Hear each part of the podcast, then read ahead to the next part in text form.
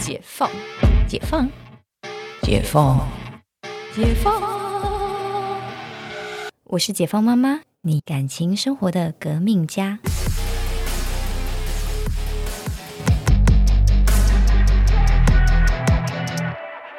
大家好，我是解放妈妈 Cynthia。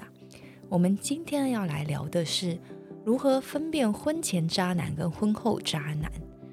哦，渣男这个词挺重的，但是呢，男人不渣，女人不爱，真的是真的是一个很奇怪的状态。特别在婚前的时候啊，我不知道大家有没有觉得，渣男都特别的一个人入胜。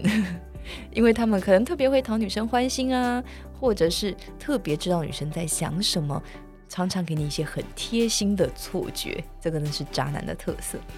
可是呢，到底要怎么样分辨婚前渣男？我觉得很多时候是在坦诚内。我身边呢有一对的例子是，就是呃这个男生朋友呢，他其实算是就是所谓婚前渣男。但是呢，他决定要走入婚姻生活，所以呢，他决定跟他老婆坦诚，因为不希望说啊，未来之后还有什么风流债呀，然后 老婆不知道，然后因为这样子，他们可能婚姻会破裂，所以他决定好先坦诚。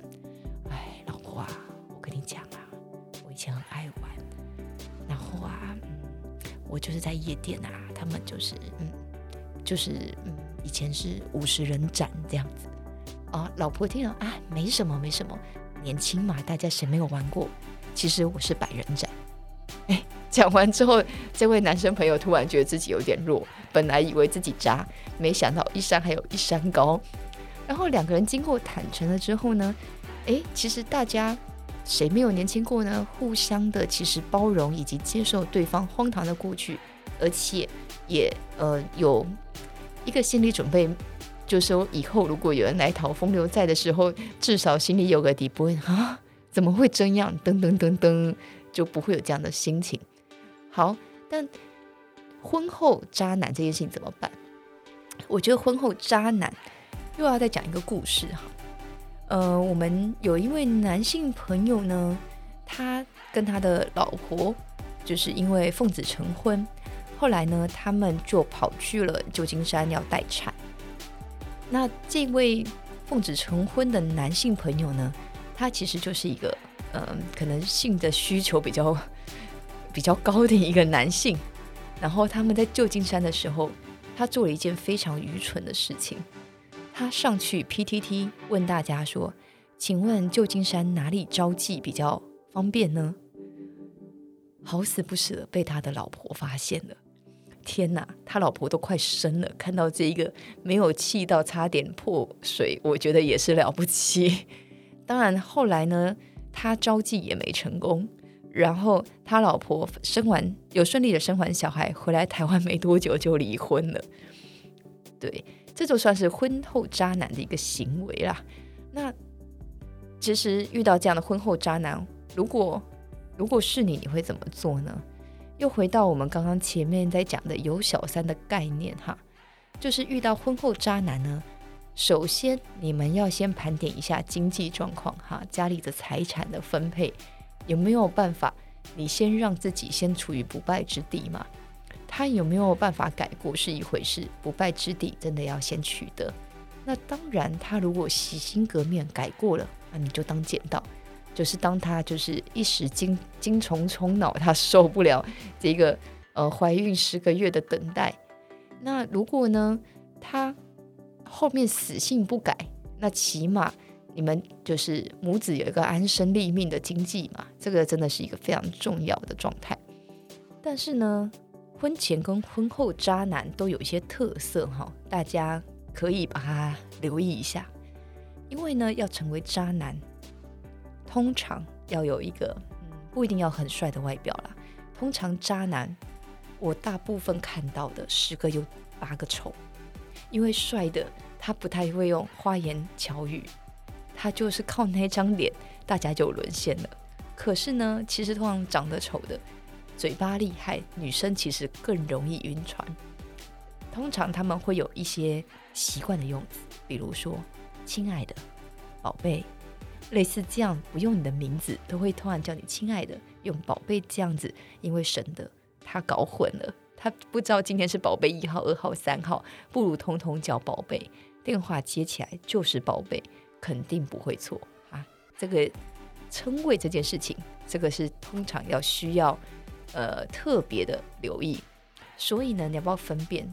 你可以希望他叫你什么，不要叫你宝贝。当他不小心叫错叫成宝贝的时候，哎，这个很有可能，这个脚踏几条船，很有可能是个渣男。所以称谓这件事情可以作为一个辨别的一个工具。还有呢，第二个是不是个演技派？通常渣男会通被称为渣，通常是他就是在花丛里面，所以。常常会有不一样的人，他要面对，所以他的演技就很好啦。哦，我今天去了哪里？哦，我刚刚去了跟谁出去吃饭？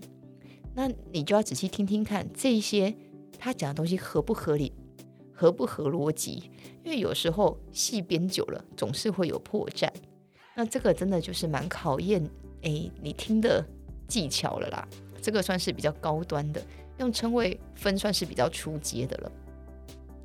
那如果遇到渣男，你就是又回到说坦诚嘛，婚前的话就是坦诚，就你可以讲一些自己可能觉得有点渣的行为，像像刚刚前面提的故事这样，嗯，然后看对方愿不愿意坦诚。大家说好了，说开了，那我觉得相对没有什么问题，大家好像可以走得下去，因为。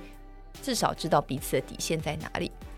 那如果呢是婚后才现在已经结婚了，他可能有渣男的行为，可能哈，我先讲可能。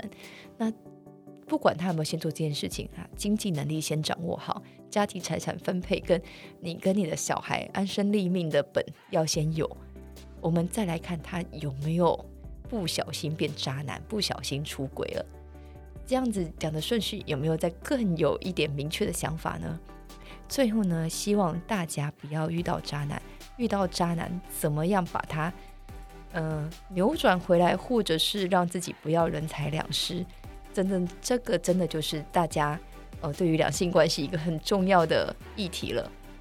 祝大家不遇到渣男，遇到渣男就把他虐渣，虐到他妈妈都认不得。那下一集呢？我们想要探讨的是一个丑女这件事情。人都是矛盾的，仇富却想要变得有钱，丑女又爱女人，这到底怎么回事呢？我们下一集来聊聊吧。那这一集就到这里喽，我们下次见。